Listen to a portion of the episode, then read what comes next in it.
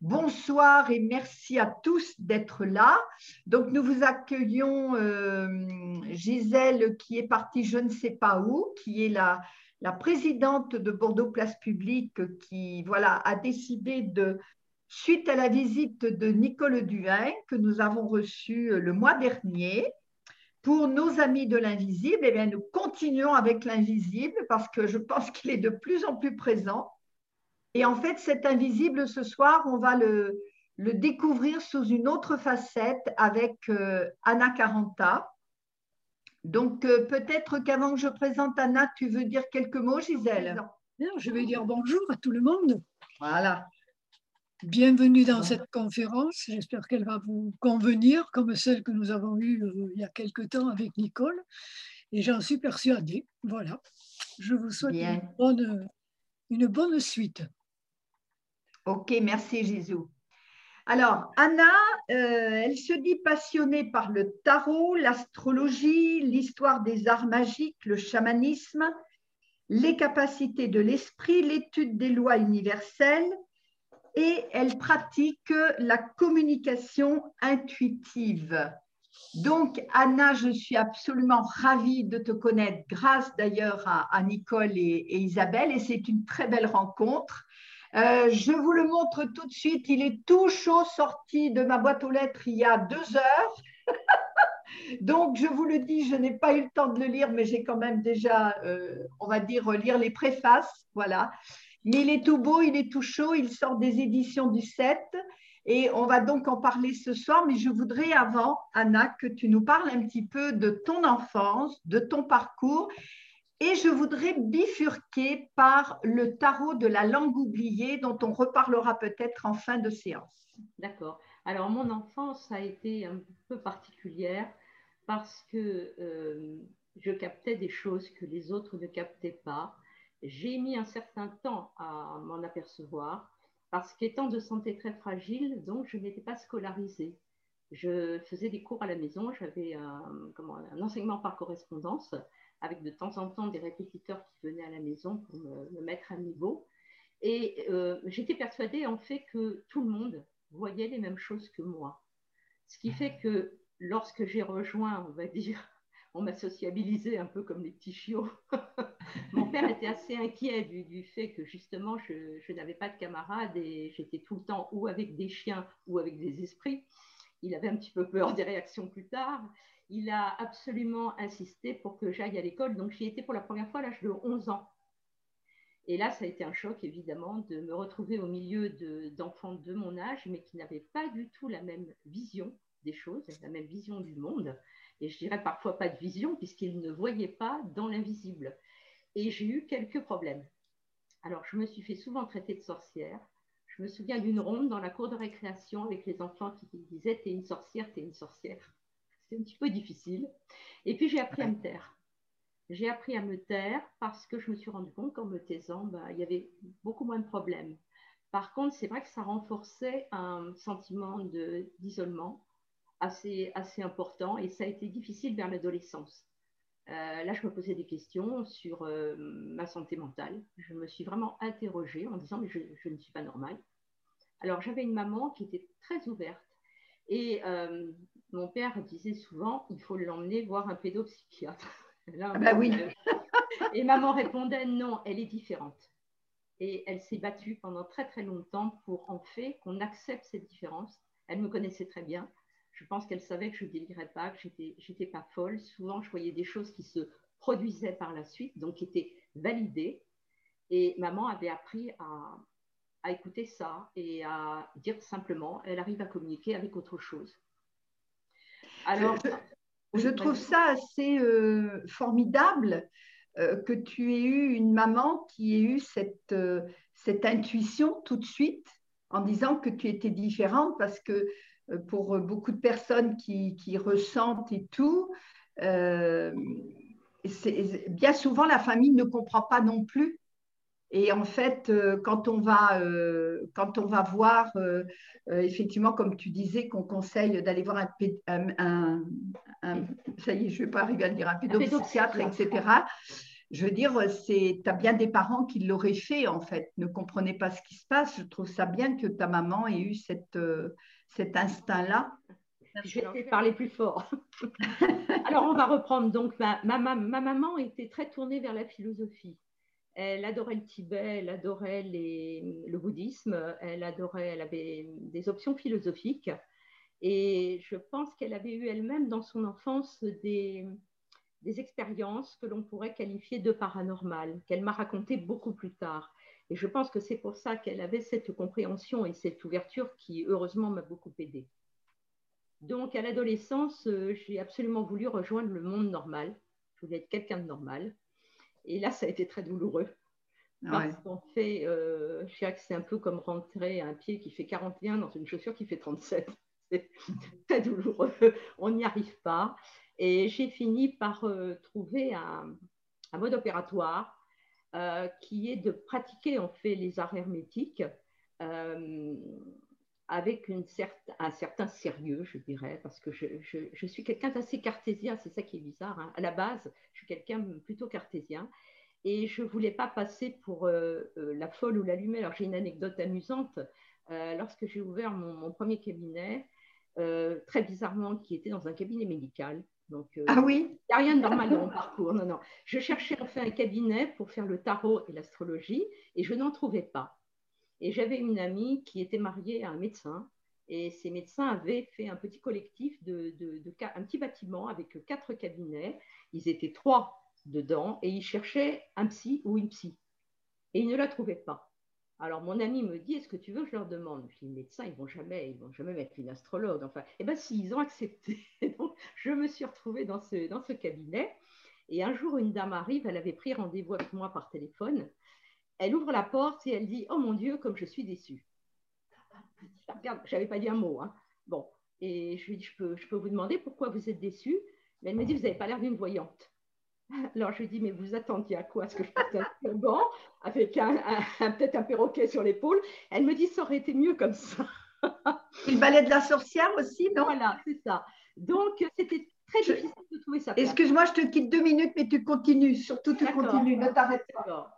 Donc, euh, il y a eu quelques années comme ça où je, me suis tout de même entêtée dans, ma démarche euh, d'essayer de pratiquer le plus sérieusement possible euh, ce qu'on appelle des mancies.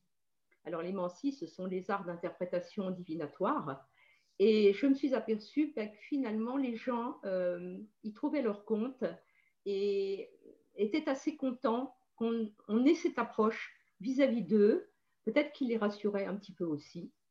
Et je suis aussi partie du point de vue que pour moi, le futur se fabrique.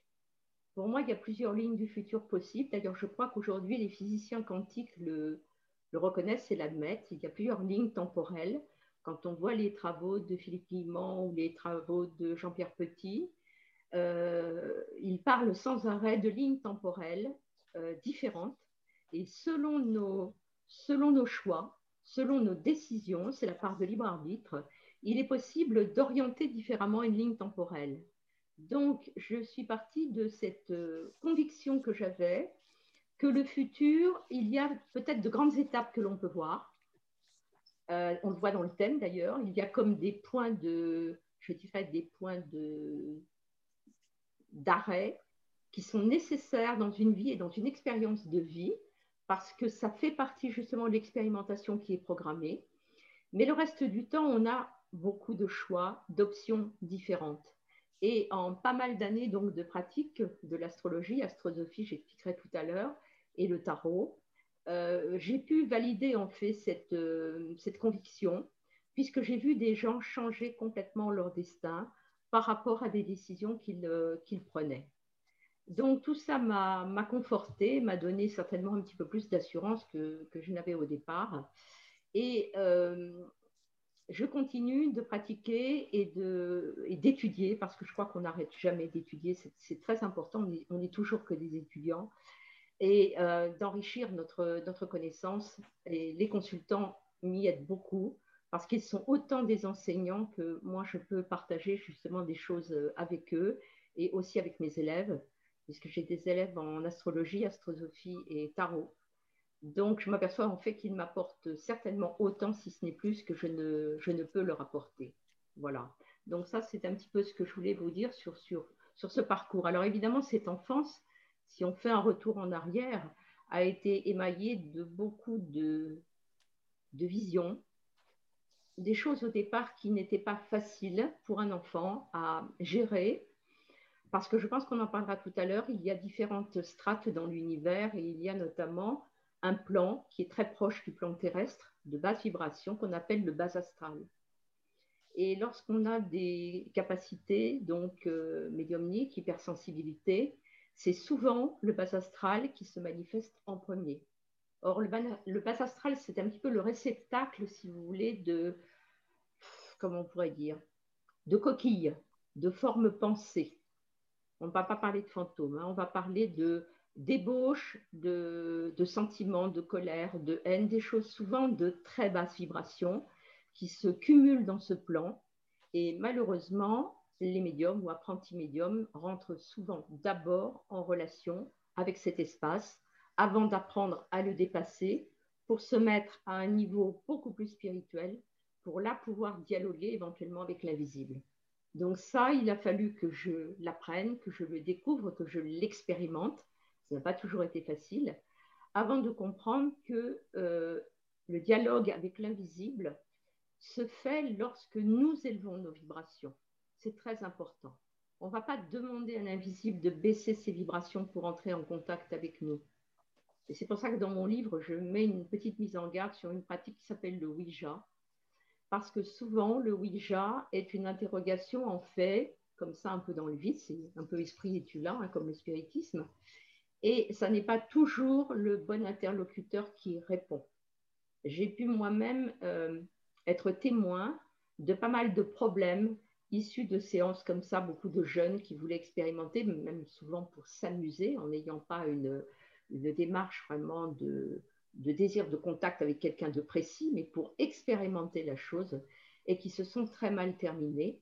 Donc, euh, dans mes cours aussi, je mets en garde, on ne rentre pas impunément en contact avec l'invisible. Il faut beaucoup d'amour et beaucoup de respect. Alors, je ne sais pas si j'ai perdu Chantal. La voilà, c'est magnifique. Ah, voilà, excusez-moi, excusez-moi. Problème d'intendance dans la maison.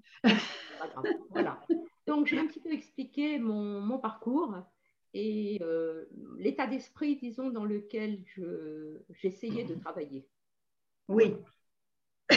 Comment as-tu euh, as-tu reçu, je vais le dire comme ça, le, tarot de la langue oubliée? Est-ce que tu peux nous en dire euh, quelques mots?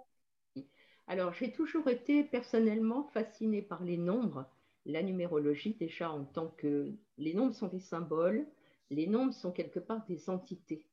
Les pythagoriciens le disaient d'ailleurs. Hein. Pythagore disait que les nombres étaient des, énergies et des entités. Et j'ai toujours été fascinée par les cartes. C'est-à-dire qu'enfant, quand maman voulait me faire un cadeau, c'était un jeu de cartes. Mais alors les cartes ordinaires, hein, le cœur, pique, etc. Et moi, j'y voyais un tas de choses dedans.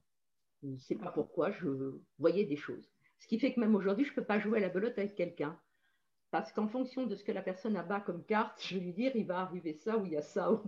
ça me gêne énormément. Et donc, ces cartes me fascinaient. Et plus tard, j'ai découvert les tarots et les oracles. Alors, on va faire une différence. Le tarot, c'est un système très ancien. Ça va remonter peut-être aux Hébreux qui avaient des plaques en or avec des serties de pierres précieuses qu'on appelait les thérapimes, sorte de dominos géants qu'ils jetaient mhm. sur une table pour en fait interroger, on va dire, l'invisible. Et puis, euh, lorsqu'il y a eu l'invention de, de, de l'imprimerie, on a transféré en fait certains symboles sur des cartons. Et c'est devenu un peu la pratique de taper le carton, c'est-à-dire en fait d'interroger ces cartes imprimées. Alors ça a fait fureur, notamment sous la Renaissance, en Italie, c'était devenu vraiment la chose qui se pratiquait dans tous les, salons un peu, les salons philosophiques euh, comme Laurent le Magnifique, etc. Les gens qui s'intéressaient à autre chose, à la philosophie, à l'hermétisme ancien. Et puis, ça s'est beaucoup, beaucoup développé à l'époque de Lenormand, on a eu après un mélange entre les oracles et le tarot. Alors, il faut vraiment les distinguer. C'est-à-dire que les oracles, c'est fait par un voyant. C'est un voyant qui va projeter ses propres symboles sous forme d'image et il va créer son jeu. On a donc le petit Lenormand où on avait bon, d'autres qui sont célèbres, l'été là, etc. Donc, certains nous, nous, parlent et certains ne nous parlent pas. Ça ne va pas fonctionner à tous les coups. Alors que le tarot est un système très ancien, c'est un système euh, philosophique, c'est surtout un système qui vise à mieux se connaître soi-même, le fameux connais-toi toi-même qui était inscrit sur le temple d'Apollon à Delphes. C'était le, le cheminement des initiés, arriver à se connaître pour pouvoir en fait maîtriser sa vie. Donc le tarot est composé d'arcanes majeurs et d'arcanes mineurs. On ne connaît pas vraiment l'origine du tarot. Mais ce que l'on sait, c'est que ces symboles, ils sont inchangés depuis très très très très longtemps et ils semblent correspondre à des choses que nous avons au niveau de notre inconscient. Alors, en méditant un peu là-dessus, en essayant de, comprendre et de pénétrer plus avant, il m'est venu un jour une inspiration, toujours ces, guides, ces voix. Moi, je dis c'est la source. Comme ça, je ne me trompe pas. C'est la source qui me parle. Il m'a dit une chose très intéressante. Il m'a dit, mais le tarot utilise des symboles. Et le langage des symboles, c'est la plus vieille langue de l'humanité. C'est la langue universelle. Tout le monde comprend un symbole. La preuve, c'est que nos, nos, nos, ancêtres du paléolithique, néolithique, inscrivaient des dessins sur les parois des cavernes. Et ces mmh. dessins étaient symboliques, comme des chasses symboliques ou des choses comme ça. Et comme ça, tout le monde comprenait. Donc, on se rend compte que l'homme peut comprendre une image beaucoup plus facilement qu'un mot, bien sûr, un mot écrit, pas forcément dans sa langue. Le langage est universel. Et donc, cette source m'a dit, il y a dans notre ADN, dans l'ADN de tout être humain, cette programmation d'une langue oubliée. Et le jeu de tarot est le système qui permet de réveiller en nous la lecture de cette langue. C'est-à-dire, ça vient spontanément c'est un développement en même temps de l'intuition, de ce fameux sixième sens. Alors j'ai voulu effectivement expérimenter par rapport à des cercles d'élèves, de, pratiquants, une nouvelle technique qui consistait à complètement mettre de côté l'apprentissage par cœur. Et là, je me suis aperçue que ça marchait beaucoup mieux.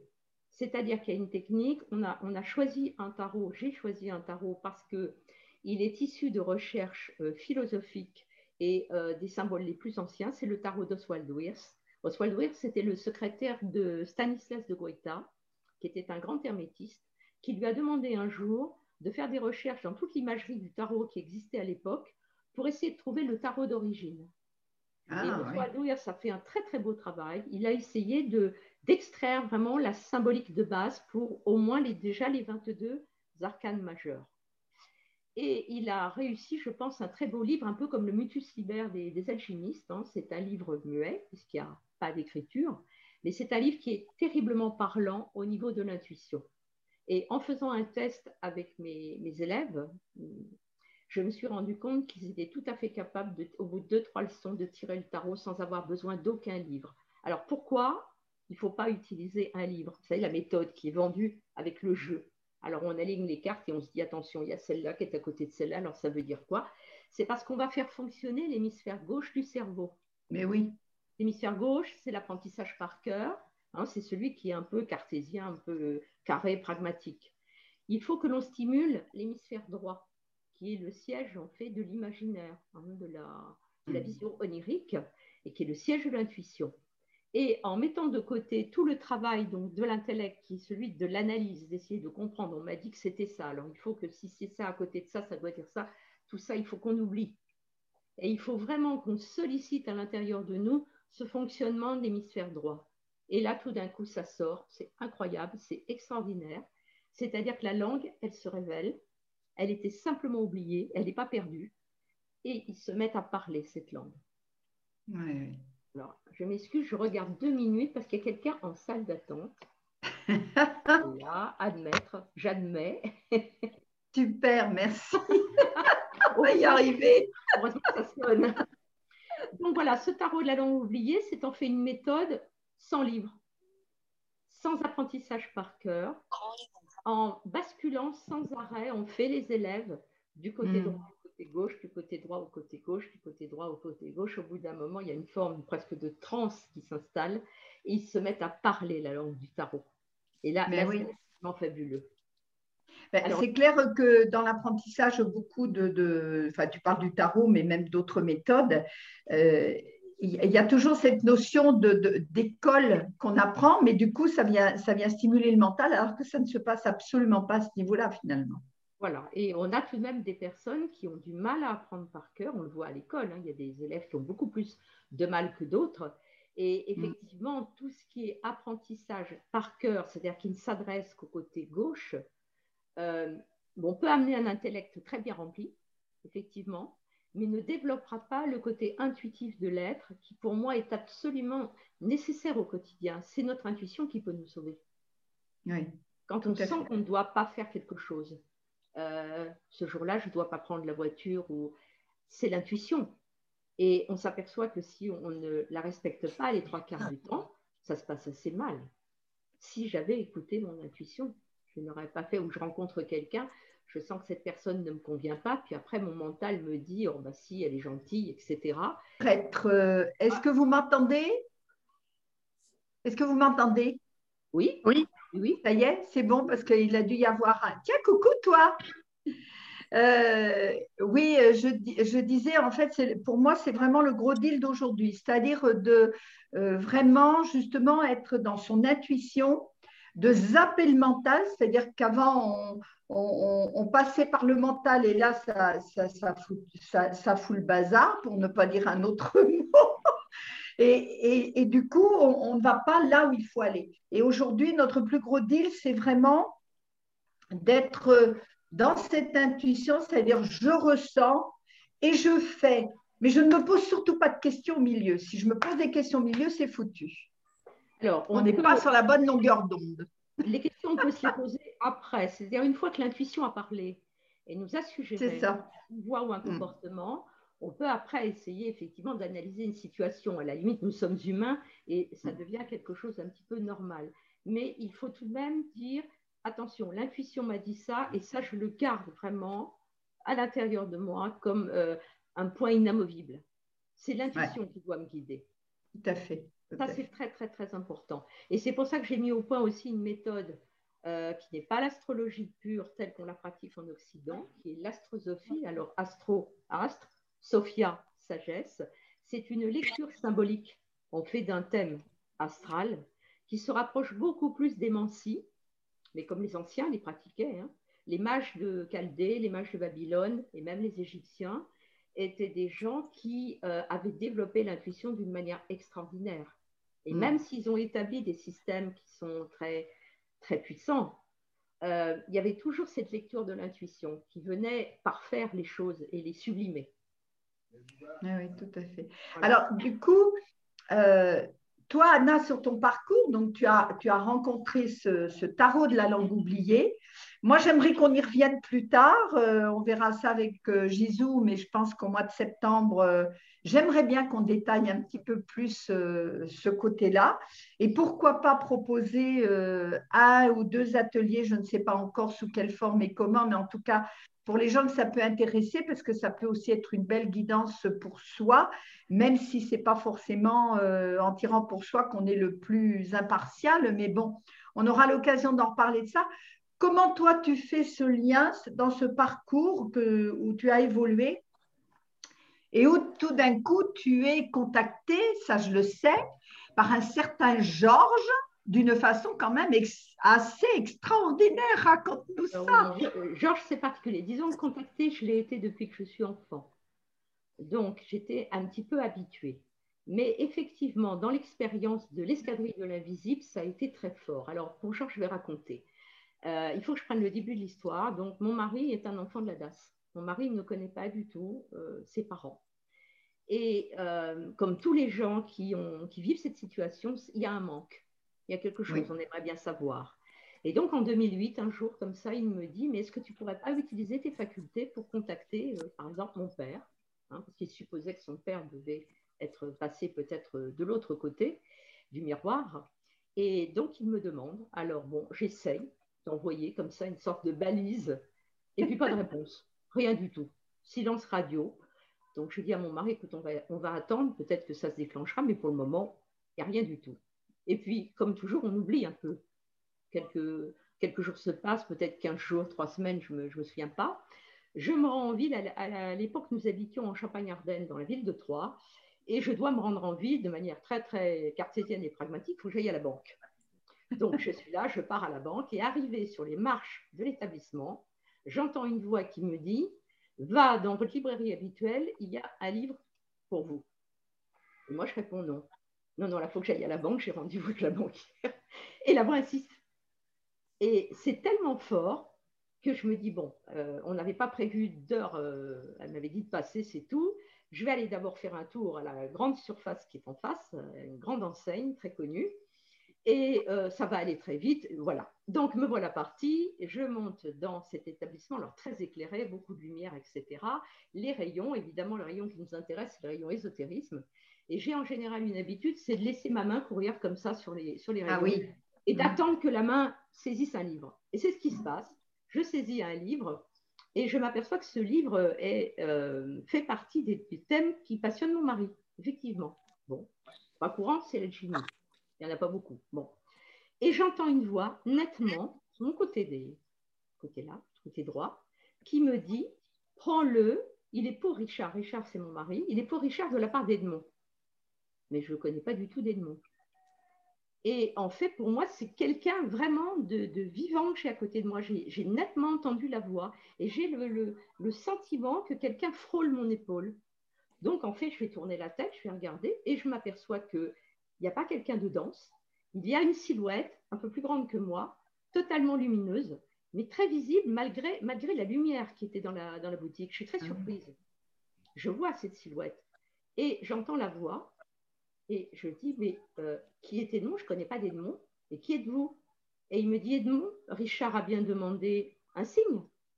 Edmond, c'est le père de Richard. Et moi, je suis un messager. Et là, je suis stupéfaite, la clarté de la voix et cette sensation vraiment de présence quasi physique, puisque j'ai l'impression qu'on me, me, frôle, alors que je ne vois qu'une luminosité qui entoure une silhouette. Et à ce moment-là, il va commencer à parler alors déjà, il me donne un avertissement. Mon frère fait partie d'un groupe sur Internet qui simule des combats aériens de, vol par avion de la Deuxième Guerre mondiale. C'est un passionné de la Deuxième Guerre mondiale. Alors, comme par hasard? Comme par hasard. C'est un groupe international. Il y a des gens en Australie, euh, en Écosse, euh, aux États-Unis, un peu partout, en France, voilà. Et Georges commence à me dire, il y a dans le groupe de ton frère un garçon aux États-Unis qui ne va pas bien du tout. Il envisage de suicider il faut qu'il fasse quelque chose. Je suis surprise, bon, je le garde dans ma tête, euh, d'accord. Et puis, tu devrais leur dire qu'au lieu de jouer à faire la, guerre à distance comme ça par Internet, euh, nous, on n'est pas morts pour voir ça. Il y a des choses beaucoup plus graves sur cette planète. Il commence à me parler de l'état de la planète, qui est beaucoup trop violente. Enfin, voilà. Hein, il, va me parler pendant une demi-heure, en fait. Et à un moment donné, je, vais pour aller payer mon livre et je n'avais pas remarqué qu'il y avait un monsieur qui était installé à une petite table avec quatre fauteuils en osier que le magasin a certainement mis pour que les gens puissent feuilleter les livres, euh, choisir. Je n'avais pas vu ce monsieur. Et au moment où je vais passer devant lui, en fait, moi j'ai Georges à côté de moi, moi je suis prise dans ma conversation et je ne me suis pas aperçue que je répondais à voix haute. Et le monsieur, quand j'arrive à sa hauteur, se lève à moitié et me dit Madame, ça ne va pas, vous voulez vous asseoir quelques minutes Et j'entends un éclat de rire. Georges est en train de se moquer de moi parce qu'il m'a fait passer pour une folle.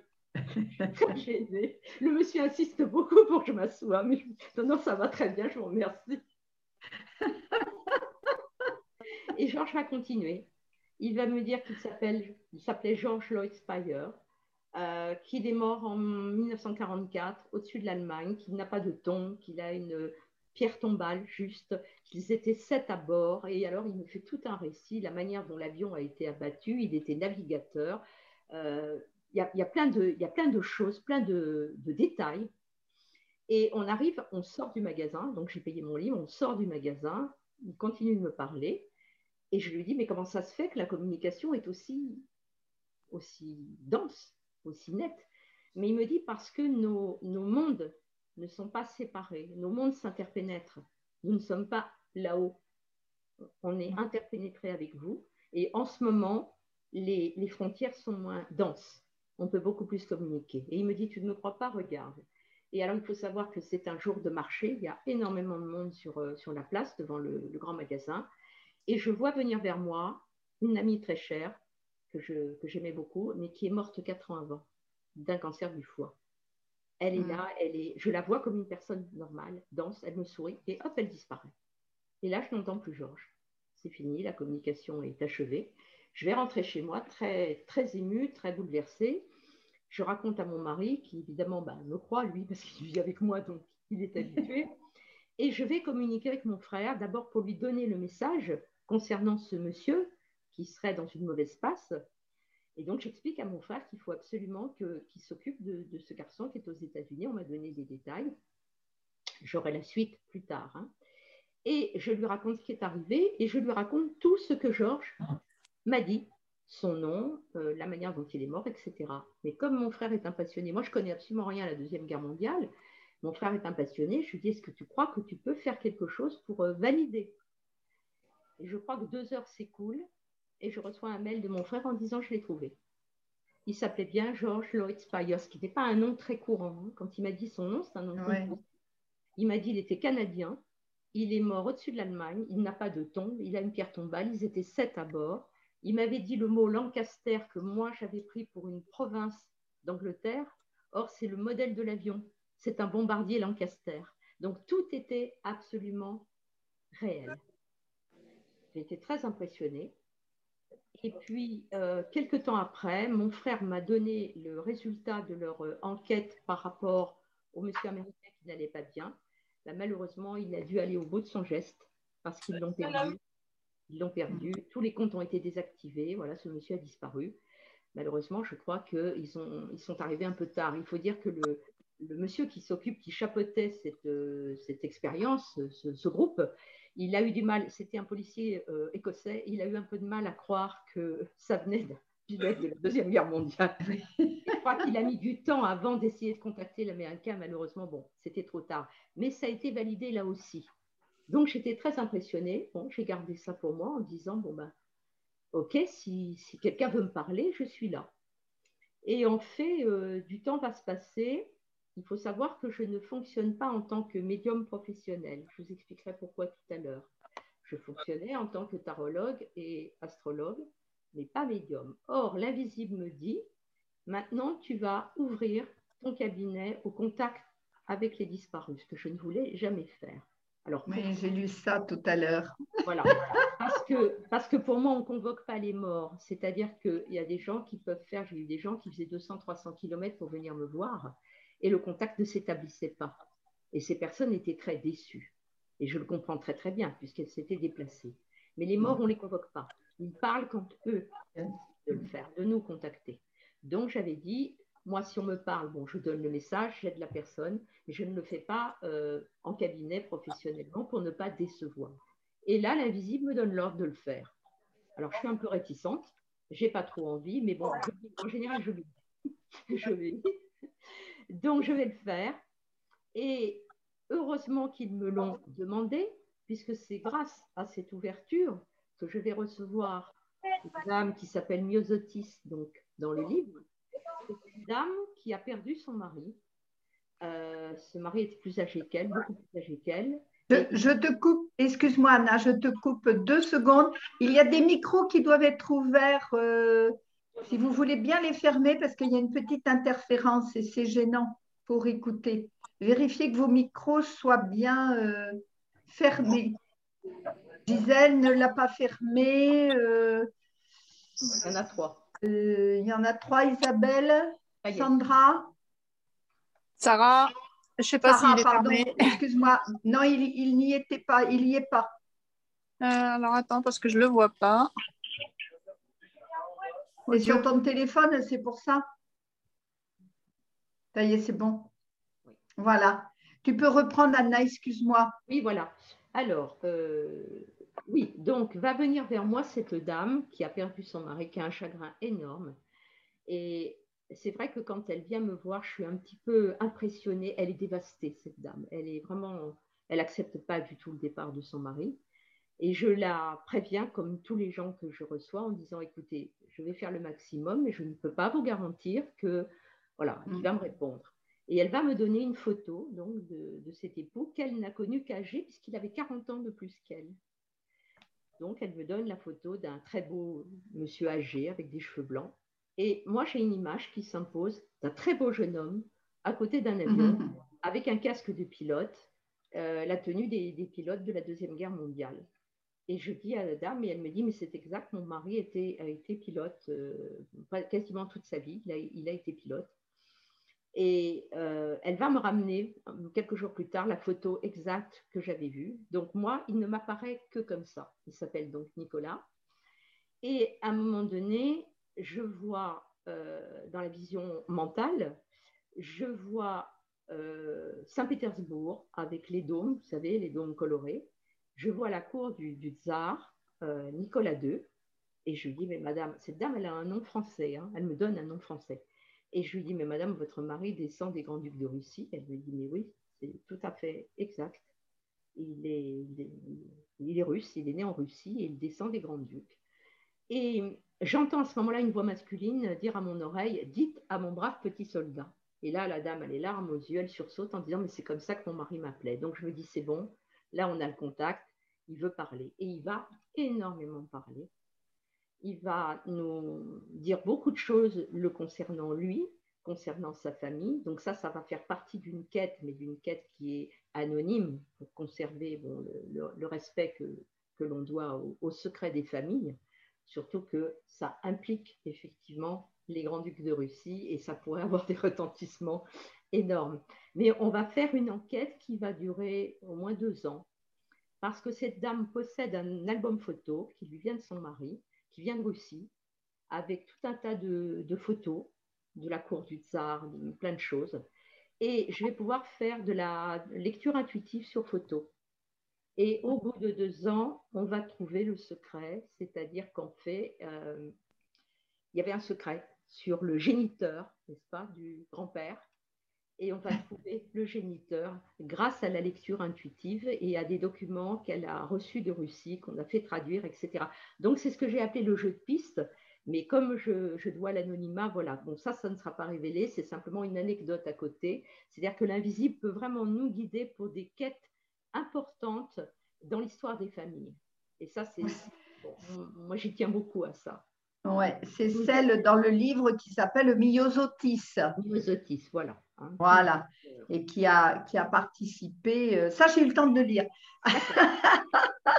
avant notre interview. Voilà, quelques mots de, de Myosotis. Et donc, Myosotis va un jour me ramener un magazine avec la photo d'un très, bel, euh, très, un très beau pilote, le lieutenant Jean Doyon, et elle va me dire c'était un ami de mon défunt mari, et il n'est pas du tout d'accord sur les circonstances de sa mort qui sont, euh, on va dire, euh, attestées aujourd'hui. Puisque l'on dit que ce pilote mm. s'est suicidé. Il, est, il, a, il, a, combattu un pilote allemand. Ils se sont, on va dire, auto-abattus tous les deux. Les deux avions sont tombés à peu de distance.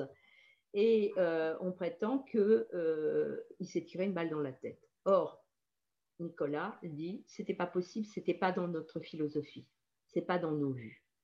Donc, je vais faire une lecture intuitive où effectivement, les, circonstances sont racontées de, cette lecture dans, le livre.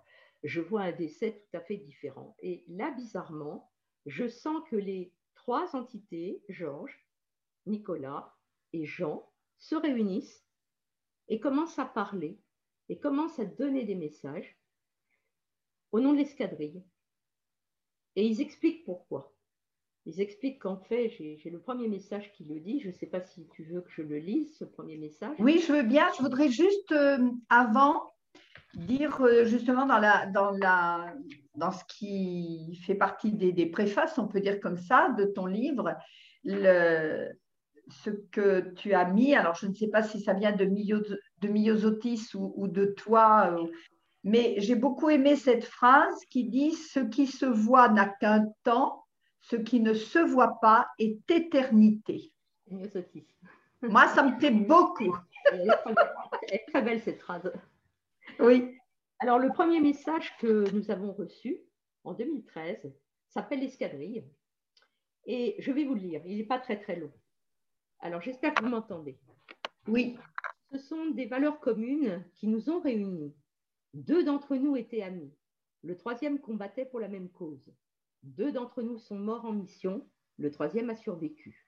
Mais les trois se retrouvent dans le même espace et se donnent une nouvelle mission qui est de communiquer, de témoigner, d'inspirer et d'encourager. La tempête qui se dessine est plus puissante que celle que nous avons affrontée. Cette deuxième guerre, que nous avons définie comme mondiale, ne touchait en fait que certaines nations du monde. Les événements qui se profilent dans le présent de votre monde engloberont la planète tout entière. Alors il faut savoir que c'était tout de même bien avant le Covid, ça date de 2013. C'est assez surprenant. Comment vous faire passer la vision qui est la nôtre depuis le plan où nous nous situons, en dehors des enveloppes physiques, qui ont été nos véhicules dans ce court instant d'une vie? Nous espérions, ainsi que beaucoup d'autres qui ont donné leur vie pour la liberté, que les hommes, les femmes, les populations et leurs dirigeants sauraient tirer la leçon de ce tragique épisode, théâtre de tant de souffrance et de détresse. Mais dans l'aujourd'hui du monde, l'oubli a obscurci les consciences. Les cycles se déroulent selon une loi universelle immuable, et voici que revient une période charnière où l'humain doit impérativement faire les bons choix. Le droit à l'erreur ne peut plus être compensé par la grande loi d'amour, car l'application de cette loi d'amour implique la nécessité d'apporter la leçon qui permet l'élévation de la conscience, but suprême de l'évolution. Beaucoup d'entre vous, plus réceptifs que d'autres, ont reçu durant quelques décennies des messages incitant à la prière, au pardon, à la compassion, à la générosité, au partage, à l'amour des autres. De nombreuses âmes personnalités désincarnées ont participé et participent toujours à cette mission d'inspiration. Ces messages ont et auront toujours pour votre futur une grande valeur et une actualité permanente. Toutefois, les temps de la Terre étant ceux qu'ils sont, si toutes ces énergies d'inspiration continuent à être dirigées vers vous, nombre de désincarnés ont pour tâche de vous soutenir dans l'épreuve. Les frontières entre nos mondes s'interpénètrent plus que jamais et la communication s'en trouve facilitée. C'est là un privilège accordé par l'intelligence infinie et nous vous incitons à le mettre à profit. Faites le chemin vers nous comme nous faisons celui vers vous. Sentez notre énergie, captez nos pensées, ne demeurez pas passifs, communiquez, communiquez, communiquez. Donc ça, c'était le tout premier message. Mm. Et ils ont commencé donc à dicter des messages. Il faut savoir que quand je tapais derrière mon ordinateur, je ne savais pas du tout ce que je tapais. Je ne découvrais le message qu'après coup. Mm. Et donc, il y en a 33 qui sont magnifiques. Enfin, moi, je les trouve magnifiques. Et je crois que quelques personnes qui les ont lus les trouvent très inspirants. Je les ai trouvés remarquablement euh, d'actualité, euh, prémonitoire. Il y en a un qui s'appelle La tempête, qui est extraordinaire, parce qu'on a l'impression qu'ils décrivent exactement ce qui est en train de nous arriver. Donc, il faut savoir, ils l'ont décrit euh, presque sept ans à l'avance, six ans à l'avance.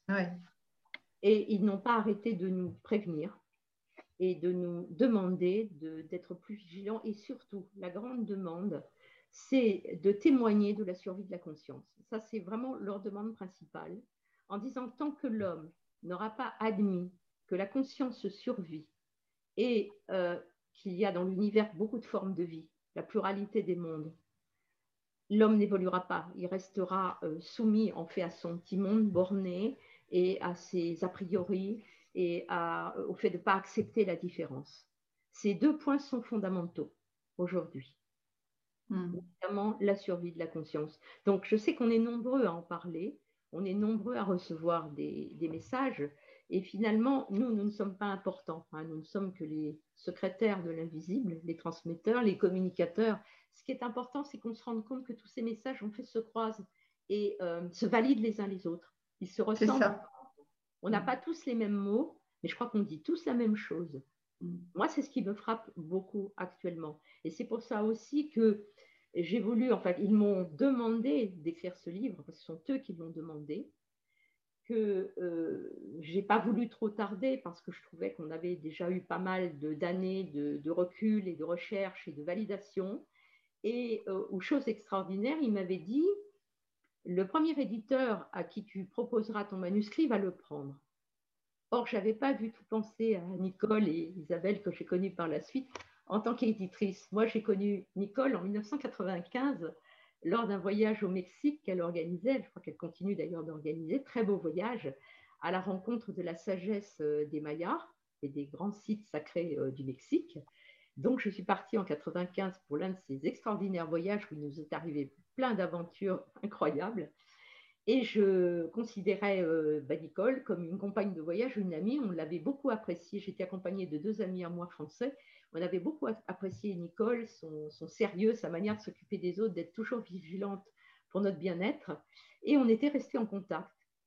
Et bon, c'est tout à fait, euh, je dirais presque accidentellement que je lui ai proposé le manuscrit, qu'elle m'a dit, mais on va l'éditer. Donc là aussi, ils avaient raison. Encore une fois, le premier éditeur à qui je l'ai proposé. D'autant euh, plus intéressant que, bon, moi je connais Nicole depuis euh, quelques années, on va dire, et, je savais qu'elle avait cette maison d'édition, mais pour ses livres en premier, à part, euh, je crois, deux ou trois, Nicole est dans la salle, hein, si tu as envie de prendre la parole, Nicole ne te gêne pas, mais elle avait juste édité deux, ou trois, je ne sais plus, Nicole, tu me diras, de ses amis justement du Mexique et c'est tout. Donc, euh, c'est vraiment. Et puis, j'ai quand même beaucoup aimé euh, la façon finalement dont a commencé ce, voyage que vous avez fait au Mexique, puisque euh, je, ne dévoile rien d'extraordinaire. Hein, c'est dans les premières pages que j'ai lues, mais où effectivement, toi, tu as eu un message avec ton mari où vous êtes rentré euh, chez vous parce qu'il y avait quelqu'un qui attendait, enfin tu savais qu'il y avait quelqu'un dans la maison et que vous avez eu la vision euh, d'une jeune femme blonde en pleurs. Euh, voilà, enfin tu peux rebondir là-dessus. Nicole, tu es où ma Nicole? Elle est plus là. Elle est plus là, Nicole. Attends, je regarde. Oui, tu peux... on t'entend, on t'entend. Alors, qu'est-ce que vous voulez? Eh ben, moi, je veux bien que tu rebondisses sur, euh, sur justement comment tu, puisque tu en parles dans le livre, sur comment tu as connu euh, Anna et, et, comment vous avez fait euh, plus ample connaissance avant de devenir finalement de vrais amis, parce que je trouve quand même que c'est très intéressant. Anna, je ne connaissais absolument pas Anna, mais elle s'était inscrite au voyage et un jour, elle me téléphone un matin en me demandant comment j'allais. Alors, normalement, on dit toujours qu'on va bien. Je n'avais pas m'épancher sur mes difficultés, donc je dis que je vais bien. Et elle insiste en disant, vous êtes sûr que vous allez bien?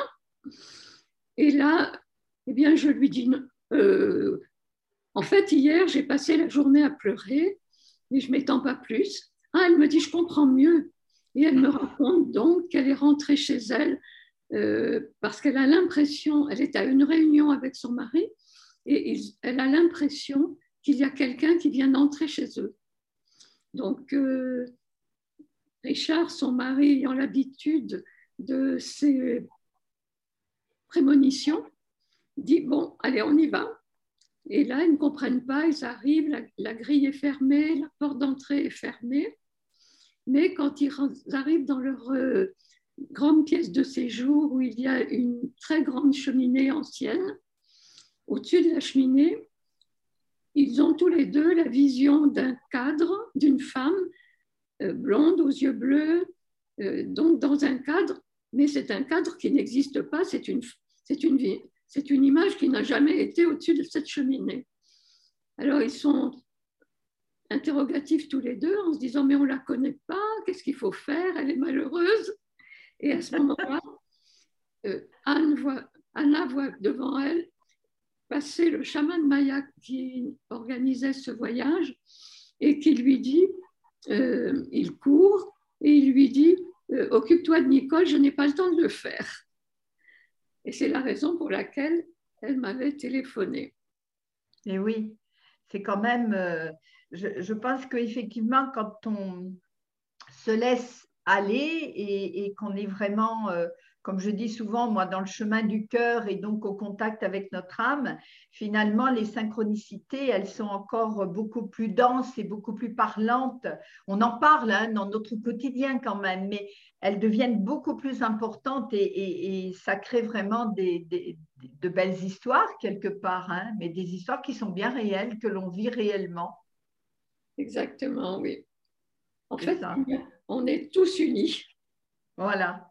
Et alors, puisque euh, on discute avec toi aussi, Nicole, moi, ce que j'ai trouvé génial, c'est que toi, Anna, tu as donc, on pourra y revenir sur ces messagers, parce que, en fait, euh, bon, même si j'ai pas eu le temps de lire tout le livre, mais je sais quand même que ce sont vraiment des messages d'espoir et en lien avec notre monde d'aujourd'hui, avec ce que nous vivons et les difficultés que nous vivons aujourd'hui.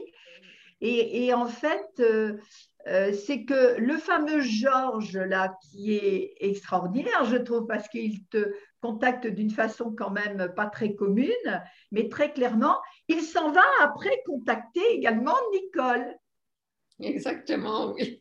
Donc, euh, il est un petit peu facétieux, mais c'est vrai qu'ils ont, beaucoup d'humour, hein, finalement, hein, nos amis de l'invisible. Hein. Ils se marrent bien. Moi, quand je reçois aussi quelques messages pour, euh, pour des personnes qui viennent, que j'ai besoin d'aider, qui viennent pour être aidées, il y a des fois, je dis, mais vous savez, franchement, là où ils se marrent, ils sont en train de rigoler. mais franchement, ils sont en train de... beaucoup plus d'humour que nous. Ils disent que ce qui nous manque le plus sur la terre, c'est la joie. Oui, certainement, certainement.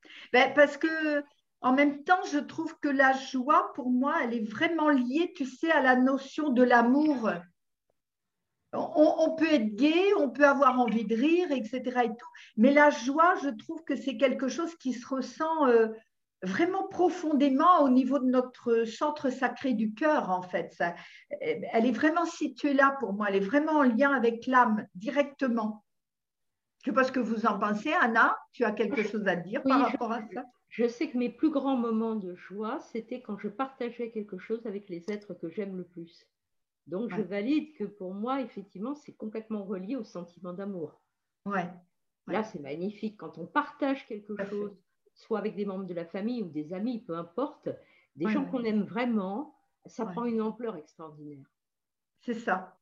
Et alors, il y a un message que vous lirez, je pense, enfin ceux qui liront le livre, qui s'appelle Les petits bonheurs, où il nous donne une leçon justement d'apprendre à saisir les petits bonheurs au quotidien hmm. pour en faire un grand bonheur. Mais oui, mais c'est un petit peu euh, ce qui, enfin moi ce que je trouve dommageable dans ce que nous vivons, mais pas, pas depuis, euh, c'est peut-être accentué maintenant, mais qu'on vit depuis euh, des siècles puisqu'on est quand même issu de nos parents, de nos grands-parents, sans remonter plus loin et dans nos vies antérieures. Mais c'est qu'en fait, euh, moi, je, le ressens, je le constate, je l'ai constaté pour moi, mais je le constate aussi quand j'écoute les autres. Quand on parle de nos malheurs, ou quand on écrit, moi, des fois, je fais faire cet exercice-là, euh, en disant aux personnes, tu prends une feuille et puis tu vas me décrire le dernier euh, événement qui t'a perturbé, qui t'a bousculé, qui t'a blessé, qui t'a, fait de la peine ou de la tristesse, etc. Et toi. Alors là, tu peux être sûr qu'il y a toute une tartine, ou même si la personne m'en parle, ça va durer un quart d'heure, 20 minutes, une demi-heure. Et quand tu lui dis, ben maintenant tu fais la même chose avec le dernier événement où tu t'es senti bien, plein de bonheur, où tu n'avais pas de questions, où tu étais dans un instant de grâce. Et alors là, curieusement, tu as une phrase, deux phrases, puis c'est tout. Et je trouve ça extraordinaire. Moi, je dis toujours, mais tu sais, si tu inversais le truc, qu'est-ce que ta vie serait bien? Mais il y a un autre phénomène aussi, je pense, qui, est un peu un corollaire. Je pense que vous avez tous remarqué que quand on vit quelque chose de désagréable, le temps dure, il ne s'écoule pas. Alors que quand on vit un instant heureux, ben, ça va toujours beaucoup trop vite. Oui. Mais parce que aussi, je pense, on, on a trop pris ou trop reçu, ou pris l'habitude, ou, ou continuer l'habitude de s'apesantir. On, va mettre plein de détails sur ce qui nous perturbe, sur ce qui ne va pas, sur ce quand on est en colère, quand on est dans la tristesse et tout. On, va mettre plein, plein de détails. On est, on est, on est intarissable. Alors que le, finalement, je vais, je vais, reprendre un mot que Nicole nous a dit le, mois dernier, mais avec lequel je, suis en, complet euh, accord. Finalement, le bonheur, il est simple et la simplicité, tu n'as pas besoin de mettre 10 lignes pour l'expliquer, tu la vis, tu la vis euh, intrinsèquement à l'intérieur de nous. Et, l'amour est simple, et, la joie est simple, et le bonheur est simple, finalement. On, revient à la notion de la simplicité. Hein. Oui, tout à fait. Alors, qu'est-ce que tu as d'autre comme... Euh, alors, je, remonte hein, quand même ce, livre que, je disais là pour les derniers arrivants. Euh, voilà, tout chaud, hein, qui, est vraiment sorti des presses. Euh, c'est quand, Nicole? Hier Avant-hier?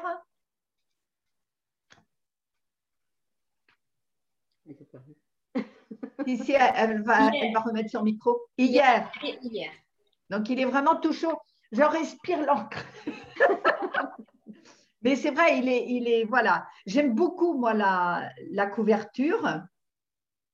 Donc, vous pouvez effectivement, bien sûr, euh, le commander aux éditions du 7. Je suppose qu'il va être aussi dans toutes les librairies, certainement, euh, Nicole. Absolument. Mais c'est plutôt le rôle d'Isabelle. Hein. Moi, je, je bon, alors Isabelle, Isabelle, ma chère Isabelle, il va être dans toutes les librairies. Oui, sur toutes les plateformes de vente, sur notre site internet, dans toutes les librairies et sur des grandes plateformes de vente. On le trouve partout, le livre d'Anna, depuis aujourd'hui. Voilà, c'est génial. Et vous l'avez vraiment là en, avant-première, on va dire, pour ce soir. Voilà, il est vraiment très chouette. L'escadrille de l'invisible. Tu, tu, as mis aussi en sous-titre les pilotes messagers du ciel.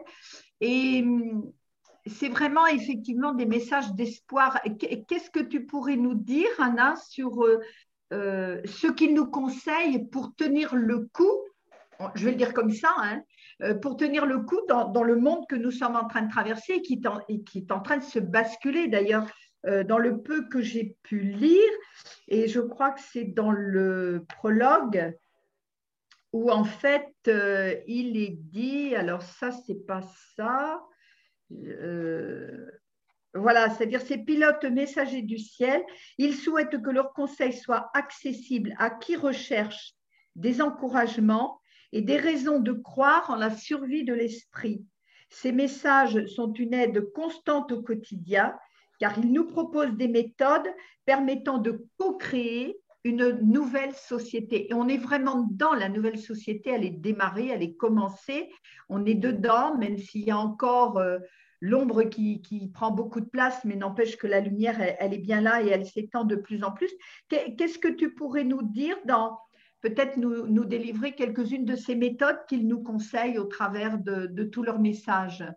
Euh, ne pas combattre les choses, ne pas être contre, mais être plutôt des militants pour c'est important. Ils expliquent à un moment donné une sorte de système de balancier. C'est-à-dire que plus tu vas être contre quelque chose, plus tu vas donner de la force à la chose. C'est un peu comme les arts martiaux. Hein. Il faut savoir utiliser, on fait l'énergie en la transformant. J'ai trouvé ce message très intéressant, celui-là, mais il y en a beaucoup. En fait, chaque message euh, va nous proposer un axe de réflexion à appliquer au quotidien pour améliorer notre vie au quotidien, améliorer le rapport aux autres, ça c'est très important, et faire rayonner une espèce de, joie et de, et de, paix, parce que c'est, il n'y a pas que le Covid qui s'attrape, hein, il y a aussi la joie.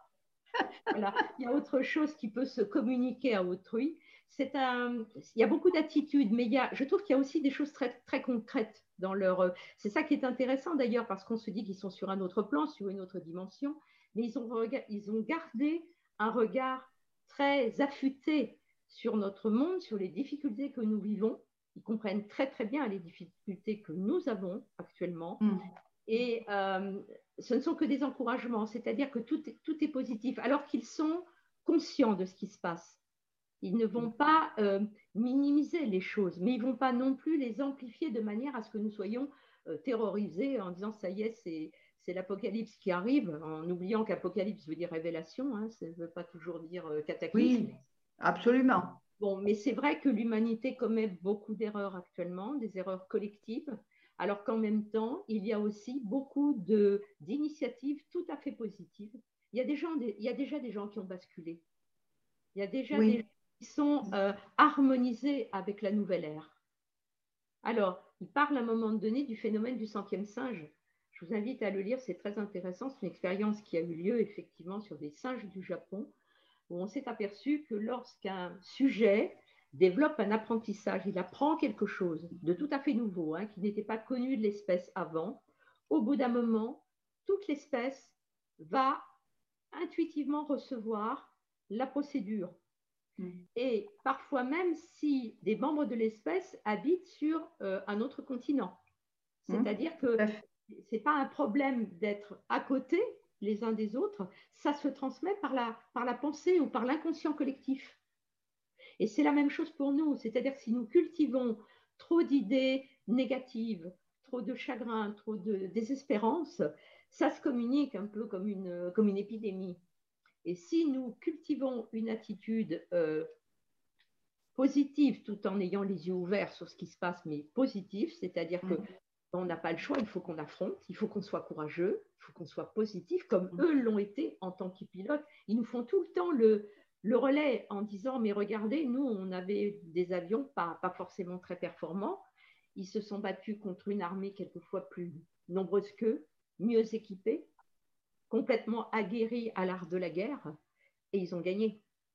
Et c'est ça sans arrêt ce qu'ils nous disent, mais n'oubliez pas, on a gagné. Donc il faut que vous gardiez cette foi, ce courage, parce que si nous, on ne l'avait pas, pas eu et les résistants ne l'avaient pas eu, on serait où aujourd'hui? C'est ça qui est important, c'est de garder vraiment l'espoir, de garder l'énergie et de garder cette foi en l'invisible qui est là, qui nous protège, qui communique avec nous on a tous des êtres chers hein, qui, mm. sont passés euh, sur un autre plan. Tout à fait. Et euh, souvent, les gens, moi, ce qui me fait beaucoup de peine, c'est quand les gens viennent me parler effectivement de quelqu'un, d'un décès, de quelqu'un qu'ils ont perdu, en imaginant que cette personne, elle est partie pour un pays très lointain qu'ils ne reverront jamais. C'est très douloureux. Alors que je sais pertinemment que bah, c'est la porte à côté. Ils sont juste là. Mm. Ils nous entendent, ils nous voient. Alors, souvent, ils essayent même de nous envoyer tout un tas de, pensées, d'aide, de, secours, d'amour, et parfois on ne les entend pas du tout. Mm. Ce qui, est, ce qui est intéressant par rapport à ce que tu disais tout à l'heure, c'est que justement avec ce, avec ce monde, cette évolution de conscience hein, dont, on, par lequel on doit passer, de toute façon, je dirais, c'est un passage obligé, que les gens le veuillent ou pas, mais euh, et ce monde qui bascule et, cette planète qui, voilà, qui rentre dans une, dans une autre évolution, c'est que en fait la, la, la, barrière, on va dire de, enfin je vais le dire comme ça, de l'invisible et du visible, ça me nuise. Donc ça veut dire qu'en fait on, on va capter de mieux en mieux, de plus en plus, euh, bah, effectivement, tous ceux qui sont euh, autour de nous. Moi, je sais que quand je me lève le matin, je dis bonjour à tout le monde. Parce que euh, je veux dire, tu, as dit tout à l'heure, et c'est vrai, ça reste encore dans notre langage, hein, on dit ils sont là-haut. Mais en fait, là-haut, c'est n'importe quoi, ils sont partout. Ils sont partout. Ils sont à côté de nous, ils sont devant nous, ils sont derrière, ils sont peut-être en haut, en bas je veux dire, ils sont partout. Et, c'est ça, je pense, que plus on va rentrer dans, dans cette notion de, de, ben, de, lâcher le mental pour être dans, dans, notre cœur et, et, en lien avec notre âme, et plus on va pouvoir les capter, en fait, euh, de, façon différente. Hein. Que ce n'est qu'un problème de longueur d'onde. Moi, je donne toujours l'image du, poste de radio. Un jour, euh, ma mère demandait à une amie qui était très avancée philosophiquement qu'est-ce que je vivais en tant que médium. Et cette amie lui a dit Imagine les vieux postes de radio, tu sais, à Molette où on cherchait la, station. Imagine qu'un un être ordinaire qui ne développe pas l'intuition, il est bloqué sur deux, trois stations. Et puis le médium, lui, a la capacité d'en capter peut-être trois ou quatre autres. Et le problème, c'est que souvent le curseur, il se balade tout seul. Donc, quand l'homme est laissé, on va dire, à lui-même, à ses pensées, son aiguille, son curseur a tendance à, plutôt aller vers une autre source d'émission. Et il la capte tout simplement comme une radio capterait une, une émission. C'est pas plus compliqué que ça. C'est exactement ça. C'est une question de longueur d'onde. Ça, l'invisible me l'a dit et me l'a répété. Ce n'est qu'un problème de longueur d'onde. Euh, ah, regardez, l'électricité, on ne la voit pas on ne voit que la manifestation de l'électricité au travers, par exemple, d'une ampoule. Mais quand elle traverse la pièce ou les ondes hertziennes, on ne les voit pas et pourtant elles sont réelles, elles sont là. Mm. L'invisible, c'est la même chose. Il est là. Il faut qu'on apprenne à changer un petit peu notre curseur pour se brancher un peu plus dessus. Regarder autrement. Alors, ce que tu es en train de me dire, ça me rappelle, bon, on en avait parlé toutes les deux, mais j'ai eu l'opportunité d'être en lien pendant quelques temps avec un chaman, Gerardo Pizarro, et lui, il disait, parce que tu sais, c'est lui que je t'ai expliqué au moment où moi je voulais tout arrêter, euh, qui m'a dit Ah oui, mais toi, tu viens de vivre ça et tout. Je dis Il sort d'où celui-là? Ça va pas euh, Où est-ce qu'il voit tout ça Et en fait, après, il nous expliquait il disait Mais en fait, c'est très simple. Hein, vous êtes des postes de télévision. Ben, moi, je choisis mon programme et puis je regarde la chaîne d'avant ou la chaîne d'après ou la chaîne du moment. Mais je, je tourne le bouton et je vois ce qui se passe et je vous le dis. Et en fait, il nous comparait à des postes de télévision. Ça me rappelle ça, tu vois, ce que tu dis, c'est la même chose. C'est tout à fait ça. C'est tout à fait ça. Dis-moi, je vois dans, dans, dans ce qu'il y a de proposé, je, passe volontairement sur tous les messages parce que ben, on, y serait encore jusqu'à demain matin, je pense, ou sinon il faut que je lise le livre pour tout le monde. Euh, tu parles du message d'une médium parce que là, on, on va parler d'une aviatrice donc, comme on est avec les pilotes de l'escadrille, de l'invisible, et tu parles du message d'une aviatrice, Adrienne Bolland. Alors, est-ce qu'elle est en lien avec nos aviateurs ou est-ce que c'est autre? Non, j'ai voulu faire un chapitre, en fait, la, question que je me posais, euh, pourquoi est-ce que les pilotes semblent tellement sensibles à l'invisible? Alors, il y a des, écrits célèbres comme Jonathan Livingstone, le goéland. Oui, oui, il y a eu Pierre Klosterman, il y a Antoine de Saint-Exupéry. On a l'impression qu'effectivement, ça vole très haut, ça plane très haut. Et je m'interrogeais. Et le préfacier, Henri, est pilote de ligne et commandant de bord. Et la surprise a été que c'était un, très grand ami de Nicolas. Donc, euh, un jour, nous, nous déjeunions ensemble. C'est Myosotis qui nous avait présenté. Et moi, je me suis lancée euh, à lui demander si, en tant que pilote, il avait déjà vu, ou vécu des choses étranges. Bon, sachant son niveau, c'était un peu culotté de ma part. Et spontanément, il a répondu, mais oui, tout à fait. Et il le raconte dans la préface. Oui, tout à fait. Il lui est arrivé des choses extraordinaires. Et c'est pour ça qu'il a accepté de préfacer à, double titre. D'abord parce qu'il a connu Nicolas de, de son vivant, et aussi parce que c'est un témoin de l'invisible.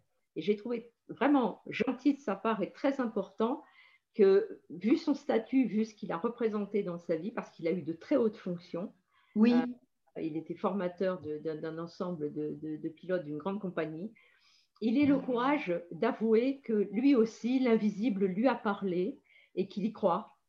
Et je lui ai demandé un jour, euh, Henri, est-ce que, est que, le fait que vous voliez euh, provoque quelque chose? Ben, Il me dit, écoute, peut-être que oui, parce qu'il me dit, tu vois, quand tu mets le pilote automatique à bord d'un avion de ligne, un gros, un gros avion, il me, dit, tu as une sensation extraordinaire, c'est-à-dire que la, route devant toi, il n'y a personne, hein, il n'y a, a pas de trafic ou très peu, où tu es prévenu, et tu es au-dessus des nuages et tu as tout le temps de méditer, de penser, tu as pris du recul par rapport à la Terre et par rapport aux contingences.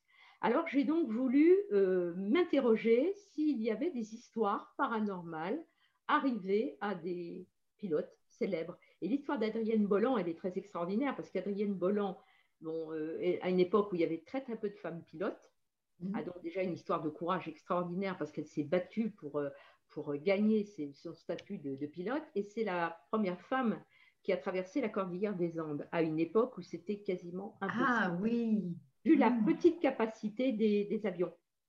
Et en fait, elle a pu le faire, elle a pu le réaliser grâce à une médium. Quelqu'un lui a envoyé une messagère parce que la médium avait eu une vision et en disant que si Adrienne Bolland n'empruntait pas tel passage de la cordillère des Andes, elle serait perdue, elle n'arriverait jamais. Et en fait, lorsqu'elle est arrivée à l'endroit qui lui avait été indiqué, elle a reconnu ce qui lui avait été dit. Il y avait un lac en forme d'huître, il y avait bon, différentes choses. Euh, on lui avait conseillé de monter au maximum l'avion alors que normalement il n'avait pas la capacité moteur de le faire et elle est passée. Et ah ça, c'est une histoire extraordinaire, mais il y en a d'autres. Hein, il y en a d'autres. Il y a l'histoire du Oui, j'ai vu, oui. euh, tu, parlais tout de suite de, Henri euh, Sibert, là, qui effectivement a fait une préface bah, que je trouve très intéressante, effectivement et, notamment euh, quand il raconte, euh, je suis dessus là, quand il fait un, stage et que on lui dit Mais qu'est-ce que tu cherchais en montant dans le ciel? Puisqu'en fait, c'était sur la signification des rêves. Hein. Et il rêvait ça, qui montait dans le ciel. Et, la personne lui dit Mais qu'est-ce que tu cherches en montant dans le ciel? Mais pourquoi monter si haut dans le ciel? Et là, je te laisse raconter la suite quand même. Henri avait perdu sa maman enfant. Et je crois que cette mère, il la cherchait désespérément. Et il est devenu pilote parce que j'ai l'impression qu'inconsciemment, en montant dans le ciel, il cherchait sa mère. Elle était là-haut. Elle était là-haut, voilà. Et c'était ça qu'il cherchait. J'ai trouvé l'histoire très jolie d'ailleurs. Ouais, oui, oui, oui, tout à fait. J'ai trouvé ça euh, très intéressant. Et puis effectivement, le fait qu'il ait pu connaître euh, euh, et témoigner de, de, ce qu'était Nicolas, puisqu'il a pu le connaître de son vivant. Donc, c'est intéressant. C'était un homme assez mystérieux parce qu'en fait, à beaucoup de personnes, il n'a pas parlé de son passé de pilote de guerre et de pilote de ligne, enfin de pilote de guerre, pardon, parce que ce n'était pas un pilote de ligne, je dis des bêtises. Euh, il a été vraiment un pilote militaire. Et il en avait très peu parlé, il était très discret, alors qu'il a des faits d'armes, ben, comme tous ces gens, moi je dis que ce sont nos héros, les trois, que ce soit Georges, qui est mort à 20 ans, il était tout jeune, Georges. Il est très facétieux, mais c'est un gamin. Hein. Mm. Euh, Jean, qui était un peu plus âgé, qui avait 40, 42 ans lorsqu'il a été abattu en vol. Et mm. Nicolas, qui est mort à plus de 80 et quelques années. Euh, mm. On a des héros. On a des oui. pour nous des modèles. Ah, je, vais, je, vais, me permettre de faire euh, une petite aparté. Je vais solliciter Gisèle, si tu veux bien rouvrir ton micro, Gisèle parce que euh, nous, on a, on a vécu, euh, enfin, au travers de la sortie d'un film documentaire avec un ami euh, que, que, nous avons, justement sur des pilotes où il a fait ce documentaire parce que ces pilotes finalement étaient, faisaient partie, alors je vais le dire comme ça, tu me reprendras Gisèle si, si tu le souhaites, mais faisaient partie de ces héros oubliés mais qui en fin de compte ont, sauvé quand même tout un village. Tu veux en parler un petit peu, Gisèle? Parce que tu, vas plus savoir les noms en tête que moi. Je me, euh, là, je suis en train de chercher depuis tout à l'heure le, le, nom du film. Je, C'était les morts, La mort pour la liberté. Les morts pour la voilà. Et il a voulu reconstituer justement le crash d'un avion qui s'est passé dans les Pyrénées. Et il a voulu faire ce documentaire et, faire revivre le cimetière concernant ceux qui ont pu être, ceux qui ont pu être repris. Et c'est un très beau documentaire que je vous conseille. D'ailleurs, ça passe sur toutes les chaînes. Euh, on peut le voir, Il est mort pour la liberté. Et je vous conseille de le regarder. C'est très, très beau. Très, très beau. Parce qu'ils sont vraiment euh, morts pour sauver, en fait, pour ravitailler les maquisards. Hein, c'est ça, Jésus. C'était des jeunes, c'était des jeunes de 20 ans, 21 ans. C'était très, très bon. Trois Canadiens, hein Oui, des Canadiens. Ils étaient du Canada. Hein. Mm. Tout à fait. Mm. Mais c'est cette phrase, la première phrase de Georges, nous ne sommes pas morts pour voir ça. Voilà. Ça a beaucoup marqué. ah oui. Ils se sont battus, ils ont perdu leur euh, vie terrestre et ils sont désolés de ce qu'ils voient aujourd'hui. Mais oui. C'est ça qui est aussi très marquant, je trouve, dans ce, dans ces messages et dans ces témoignages, c'est que est-ce que nous est-ce que nous sommes capables de nous montrer dignes d'eux? C'est une très bonne question. Et d'avoir du courage aujourd'hui. Ouais. Face à la tempête, ce qu'ils ont appelé la tempête. Ben, on y est bien, puis elle nous bouscule bien. Elle nous bouscule, bien.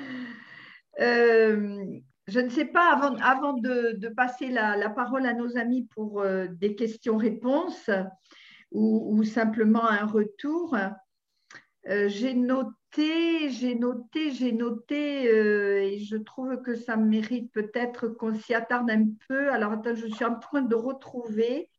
À un moment donné, c'est toi qui parles là dans la préface. Euh, où tu disais, ah ben si, tiens, parce que tout à l'heure, tu as dit que tu, allais y revenir. Voilà, c'est là. En fait, tu expliques effectivement ce que tu as dit tout à l'heure, que tu avais une santé fragile qui t'a euh, fait suivre une scolarité par euh, correspondance, donc je ne reviens pas là-dessus.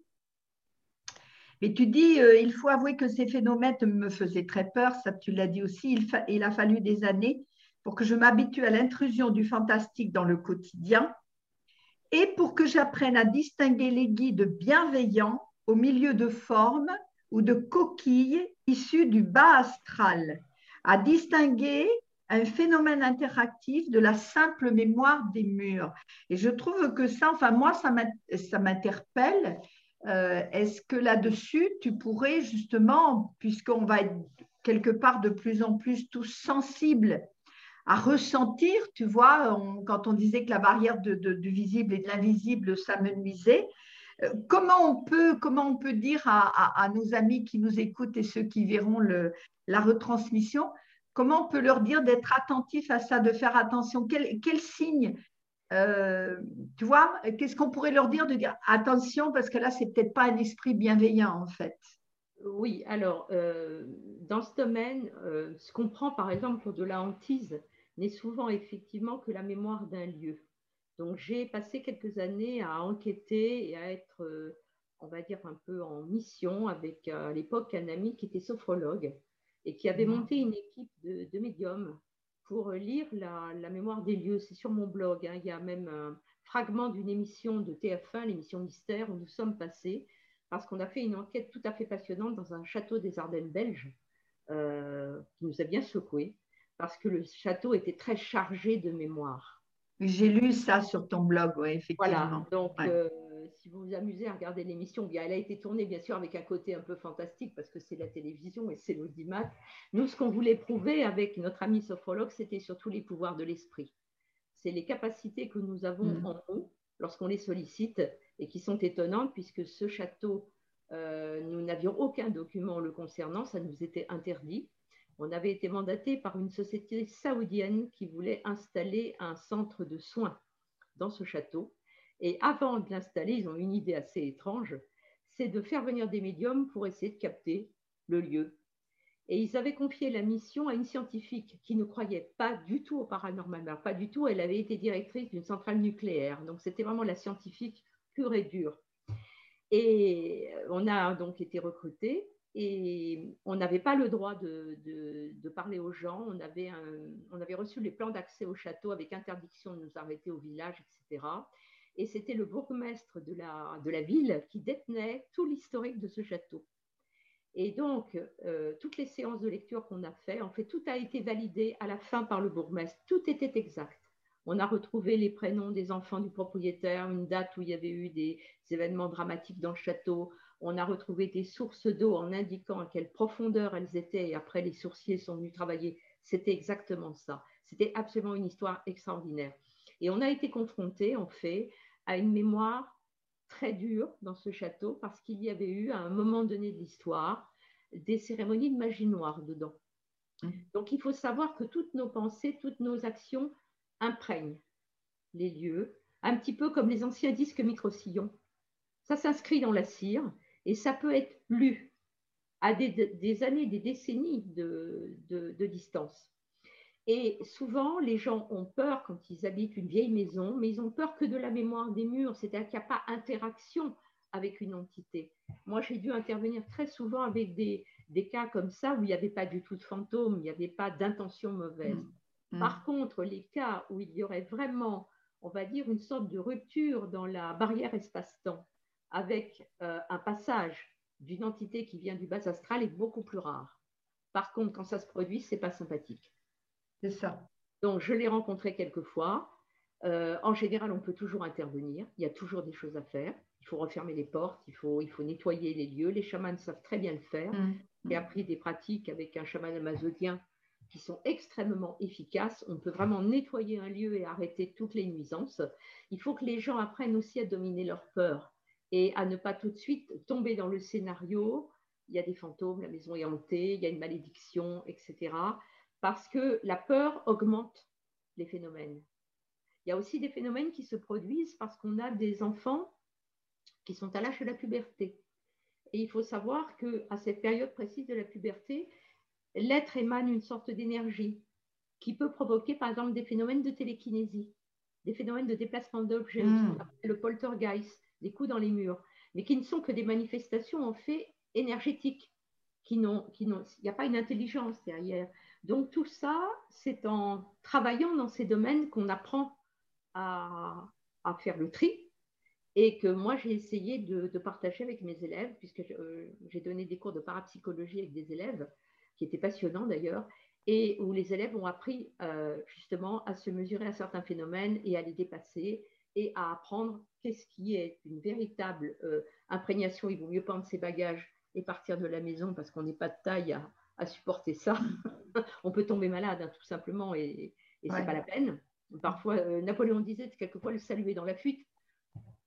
Euh, les cas sont rares, hein, très rares, mais ça peut arriver. Voilà. Et ça, ça s'apprend. Tout ça, ça s'apprend. Hmm. Ok. Très Alors au départ, comme tu parles de mon enfance, ben, j'ai été confrontée en tant que personne réceptive à tous ces phénomènes en vrac. Hein. Donc il y avait un vieux mélange. ce qui était intéressant, c'est que j'étais tout de même pas la seule à les voir. Et euh, il y, a eu des scènes très amusantes. Nous avions à l'époque, mes parents avaient des, employés de maison, et les employés de maison à l'époque, c'était des Espagnols ou des Portugaises, parce que voilà, c'était l'époque. Hein. Ces personnes avaient besoin de trouver du travail, de gagner de l'argent, et venaient de leur pays pour, se placer. Et en général, bien sûr, elles étaient très croyantes, mais souvent superstitieuses. Et je me rappelle d'une scène qui s'est produite avec une de ces jeunes femmes qui était adorable, d'ailleurs, qui s'appelait Guadalupe. Et Guadalupe, elle ne parlait pas un mot de français. Et euh, il y avait un sous-sol dans la maison et qui était très habité. Il y avait vraiment tout un tas de bruits, de trucs. Et cette brave Guadalupe, elle était en train de repasser le linge. Et mes parents avaient fait construire, euh, c'était comme une salle de jeu pour nous, et il y avait des espèces de petits, de petits murets qui servaient un peu d'assise. On mettait des coussins dessus, puis on s'asseyait avec les copains. Voilà, ça, nous faisait une assise. Et cette brave Guadalupe, elle avait donc autour d'elle une quinzaine de coussins qui, étaient posés sur ce, petit remblai en ciment. Et au moment où elle repassait, les coussins se sont soulevés tous en même temps et lui sont tous tombés dessus. On l'a entendu hurler du ah Elle est arrivée comme une folle avec son manteau qui était boutonné de travers, la valise qui n'était pas fermée à la main. Je me tire. Et alors, euh, ah, ah, mais pardon à la madame, mais tiene tanto medio miedo. J'ai tellement peur. Elle est partie sans demander son compte, on a été obligé de le porter à sa cousine. La pauvre, elle n'avait pas pu gérer les fantômes de la maison. Eh oui, oui, oui. C'était des énergies qui se manifestaient et évidemment, quand les gens étaient témoins de ça, on a eu beaucoup de témoins, bah, ils le prenaient très très mal. Dis-moi, euh, avant que je ne passe euh, la, parole à, ceux qui ont envie de te poser des questions.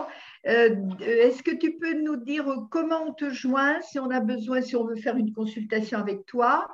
Euh, alors même si je le mettrai euh, sous la vidéo, mais bon voilà, je, mettrai tous les liens sous la vidéo. Mais dis-nous déjà d'emblée comment on peut te joindre si on le souhaite. Et puis, rappelle-moi ton, ton blog et, et je pense qu'on se reverra parce que moi j'ai beaucoup aimé, euh, alors là c'est parti de ma tête, mes vieilles dentelles et Élixir et vieilles dentelles. Voilà, élixir et vieilles dentelles, j'ai trouvé ça génial. Moi j'aime beaucoup. Et puis, et puis ben, peut-être qu'on va pas en parler ce soir, mais tu as dit euh, à la fin de ta, de ta préface, euh, en parlant de ta fille, euh, que ça, c'était une autre histoire. J'espère qu'un jour, l'autre histoire, on la verra en livre. Oui, alors chose extraordinaire, c'est aujourd'hui l'anniversaire du départ de notre fille pour un autre monde.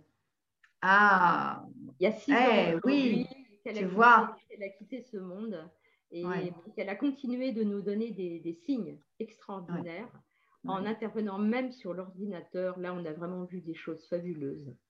Euh, moi, quand j'ai, quand j'ai lu ça, si tu veux, j'ai dit, mais attends, euh, c'est le deuxième. Hein. Oui, alors peut-être pas exactement, mais euh, disons que, bon, elle était particulière, c'était, c'était une enfant fée. Hein. C'était une enfant, moi je l'appelais la Banshee, parce qu'on a des ancêtres écossais et elle était très, très branchée sur le monde celtique, les contes et légendes celtiques. Elle était danseuse de claquettes irlandaises, donc elle était vraiment dans cet univers-là. elle, avait les dons d'une banshee, elle, avait, elle savait lire dans les lignes de la main, enfin, elle faisait des trucs extraordinaires. Et elle, elle a été capable de manipuler la matière. Ah oui. Là aussi, c'est, je pense, un témoignage de contact avec l'invisible assez intéressant parce qu'on a manipulation de la matière. Hmm. Donc, c'est encore un autre, un autre volet je te l'ai dit, c'est un deuxième livre. Les amis, alors, comment peut-on te joindre, Anna?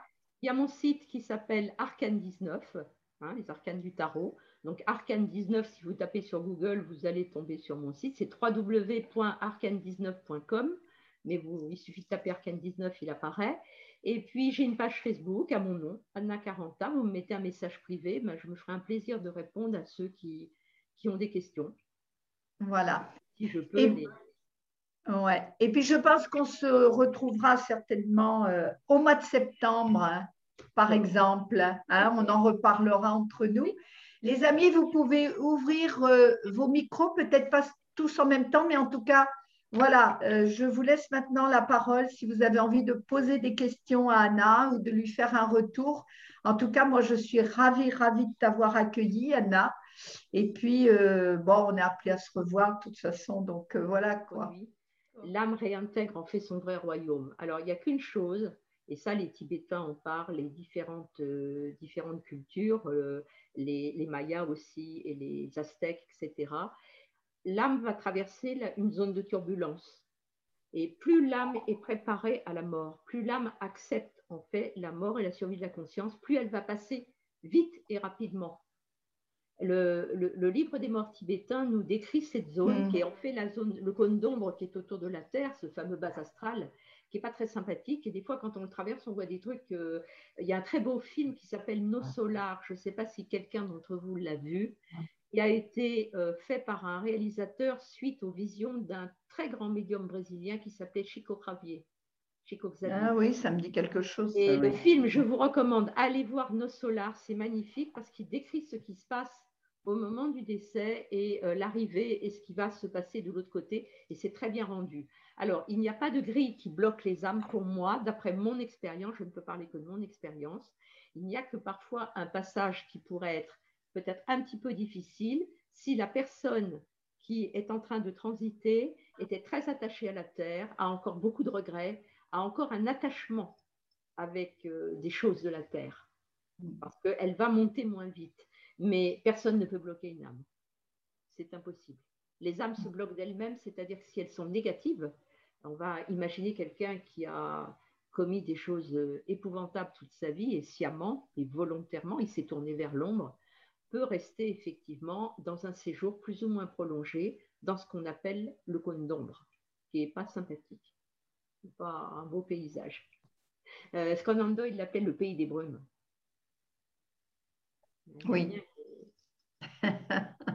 à éviter. à éviter, voilà. Alors, dans le chat, euh, on a posé une question. Les pilotes de l'escadrille ont-ils une vision des futurs possibles? Oui. Oui. Alors, actuellement, on nous parle de deux lignes temporelles qui se dessineraient. Donc, on va dire une ligne négative qui serait la conséquence directe de toutes les erreurs que nous commettons, qui sont des erreurs à tous les niveaux, c'est-à-dire on va dire au niveau sociologique, au niveau économique, au niveau éducatif, au niveau de l'alimentation, au niveau de la santé euh, et au niveau de la planète. Le plus grave, c'est au niveau de la planète, c'est qu'on est vraiment en train de dépasser des limites du tolérable par rapport à la terre-mère, ce que les, Amérindiens appellent la Pachamama, la terre sacrée, hein, qui, est, qui est notre mère, et sans laquelle on ne peut pas vivre. On est en train de scier la branche sur laquelle on se trouve et euh, on, est en train d'atteindre un point de non-retour. C'est ça qui est un petit peu inquiétant. On atteint un point de non-retour. Regardez par exemple la fonte des glaces, euh, voilà, le niveau de la mer qui monte. Il y a de plus en plus de problèmes. On voit bien que climatiquement, nous avons affaire à des, perturbations climatiques qui sont surprenantes pour nous aujourd'hui. On n'est pas habitué, hein, les tornades, les, pluies diluviennes. Et il faudrait que de temps en temps, là, euh, nos, dirigeants se prennent bien la tête pour se dire qu'il faut un peu arrêter tout ça oui, là, ils sont inquiets. Par contre, la deuxième ligne temporelle que nous pouvons choisir, puisque c'est nous, par rapport à notre attitude, à nos choix, à notre mode de vie, elle est magnifique, elle mène à un âge d'or. Donc, il y a deux voies. Qu'est-ce que l'humanité va choisir? Et c'est pour ça qu'il faut normalement qu'on soit nombreux à témoigner, à donner des messages, même si beaucoup de gens se moquent de nous. Euh, il faut qu'on passe outre au colibet, à la moquerie, au fait qu'on soit des allumés ou des complotistes le pire. Par exemple. Par exemple, n'est-ce pas? Euh, il faut qu'aujourd'hui, on puisse témoigner que euh, l'univers dans lequel nous vivons n'est pas aussi simple que nous croyons. On a une vision qui est assez euh, primaire de ce qui nous entoure. L'univers, il est extraordinaire, il est vaste, il recèle un nombre infini de formes de vie que nous devons respecter et apprendre à aimer, et nous devons apprendre à cohabiter avec. On n'est pas, pas les rois de l'univers. Hein. la vision géocentrique de la Terre, elle est terminée depuis bien longtemps. Même pas le Moyen Âge, parce que c'était déjà dépassé. De Garde de Bingen avait déjà une, vision tout à fait différente. Hein. Nous sommes un microcosme dans un macrocosme où tout est interrelié. Et dès, vous savez, c'est l'histoire de l'aile de papillon. Quand on commet des erreurs, ça a des répercussions ailleurs. Alors peut-être que cet ailleurs va finir par nous dire stop, on arrête maintenant. Il faut arrêter les bêtises. Les sales gamins qui jouaient avec des allumettes, là, va peut-être prendre une douche. il, y a deux lignes, il y a actuellement deux lignes temporelles, oui, deux voies. Heureusement d'ailleurs, il reste de l'espoir. Tout à fait, tout à fait. De l'espoir, voilà. C'est-à-dire ça correspond aux anciennes prophéties. Hein. Oui, complètement. Regarde les textes sacrés, euh, voilà. Je, te propose, Anna, que, bah, qu'on termine justement sur cette note d'espoir, finalement. Hein ah oui, oui, oui. Et puis, euh, merci encore infiniment pour ce moment passé avec toi. On se retrouvera dans d'autres circonstances avec d'autres sujets passionnants. Et merci à tous de nous avoir accompagnés ce soir et je vous dis à très bientôt. La vidéo sera en ligne, euh, oh, bah, donnez-moi deux ou trois jours euh, voilà, pour la monter, couper la, partie parce que je veux rester quand même euh, respecter votre anonymat, on va dire ça comme ça. Donc, je coupe la partie questions-réponses de la fin, mais vous retrouverez la façon de joindre euh, Anna et de la retrouver sur son blog euh, et avec Elixir et Vieille Dentelle. J'ai adoré ce, titre. Bah, merci, merci beaucoup. Merci à tous d'avoir partagé ce, ce moment. C'est assez émouvant. Je vous remercie beaucoup.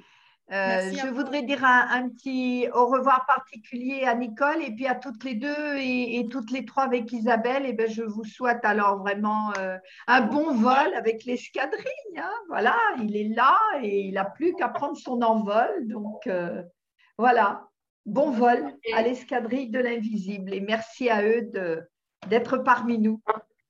ciao, ciao à tous.